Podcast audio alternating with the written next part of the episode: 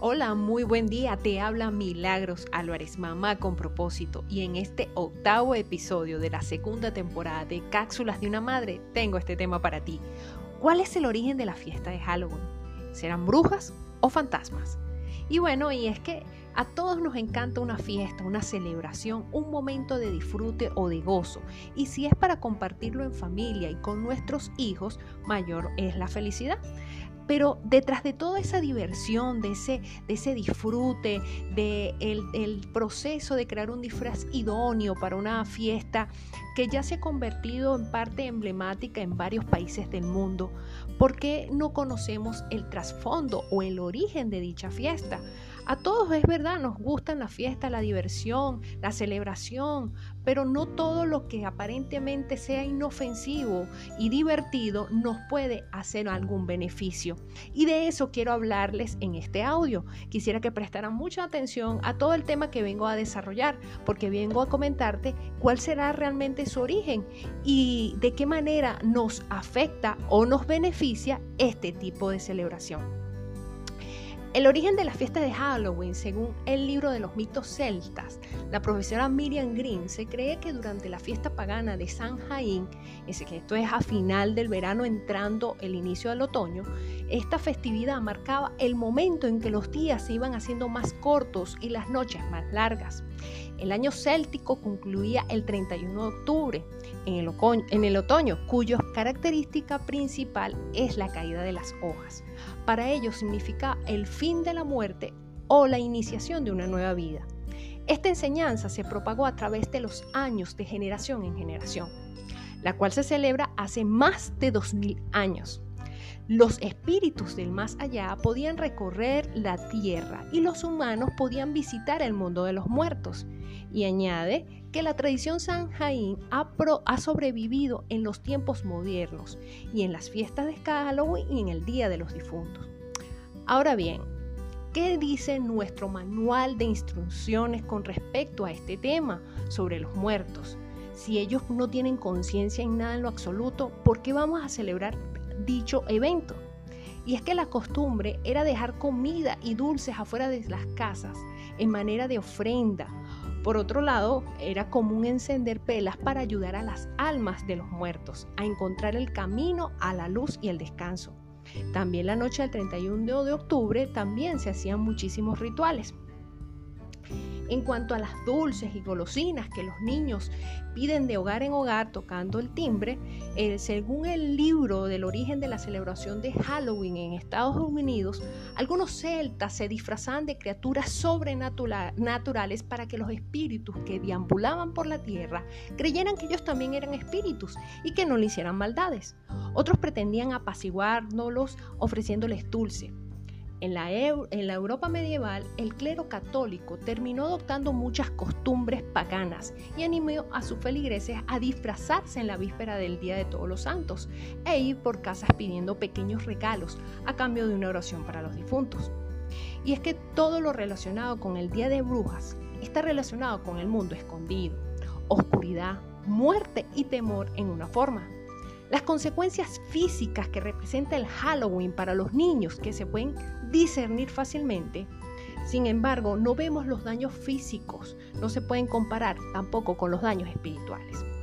Aún así, sea por su ignorancia o por amor a la tradición humana, Muchos comentan que solo lo hacemos para pasar un rato agradable y lo justificamos con eso.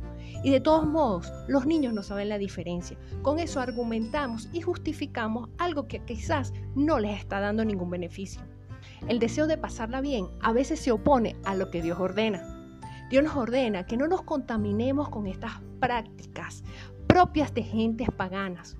Él aborrece que sus hijos participen de fiestas que no glorifican su nombre y el Halloween en ningún momento hace énfasis en algo positivo, solo se glorifica a la muerte y todo símbolo de tipo satánico. Por ejemplo, el Día de los Muertos. Dios establece que los seres humanos mueren una vez y después de esto viene el juicio. Cuando se celebra el Día de los Muertos, realmente no es para esos seres queridos que han fallecido, sino para el Dios de la muerte. Y Dios dice que Él venció la muerte por la resurrección de su Hijo Jesucristo. El manual de instrucciones hace énfasis en esto, en que la tumba solo está el polvo, pero el espíritu de la persona vuelve a Dios, no regresará sino hasta el día del juicio final. No es coincidencia que una fiesta esté seguida de la otra y el énfasis es la muerte. O sea, predomina lo malo, lo que realmente Dios no quiere para nosotros, porque Dios es un Dios de vivos, no de muertos. Y aquí te quiero comentar las siete razones por las cuales no celebrar Halloween. No es una actividad cristiana. Ninguna iglesia de dominación cristiana o católica celebra este tipo de ritos. Celebramos se, se está celebrando una noche dedicada a la exaltación de la brujería en todas sus formas. Y la segunda es porque va en contra de las enseñanzas de Jesús. Jesús está en contra de la brujería en todas sus formas. Espiritismo, hechicería, adivinación, lectura de cartas, horóscopo, astrología y tantas máscaras con que se encubre la maldad, están sido declaradas enemigas de la palabra de Dios. La tercera, no es una tradición de nuestro país o de Latinoamérica como tal. Como ocurre siempre lo que se importa en actos culturales diferentes a los nuestros, el verdadero significado queda relegado a una simple imitación. Jamás se ha celebrado como parte de nuestra cultura e idiosincrasia. Y el cuarto es que sirve para rendir culto a Satanás. Aunque en apariencia es una actividad recreativa y muy llamativa, sobre todo para los niños, su verdadero significado sigue oculto a nuestros ojos. Quinto, se opone al primer mandamiento de Dios. Este tipo de actividades ni exalta el nombre de Jesús, ni tiene nada que ver con el Padre Celestial y mucho menos con el Santo Espíritu de Dios Altísimo. El primer mandamiento es amar a Dios con toda nuestra alma, mente, corazón, con todas nuestras fuerzas y en fin con nuestro ser. Cuando exaltamos algo por encima de Él, no le estamos dando el primer lugar. Así que reflexionemos con esto. Sexto, participar es olvidarse de Dios. Participar quiere decir ser parte si usted participa. Está siendo parte de esta tremenda responsabilidad espiritual. No solo se está alejando o olvidando de la oración al Dios eterno e inmortal, sino que está siendo parte de una actividad que glorifica a las brujas y a su padre Satanás. Séptimo, contamina y esclaviza a nuestros niños.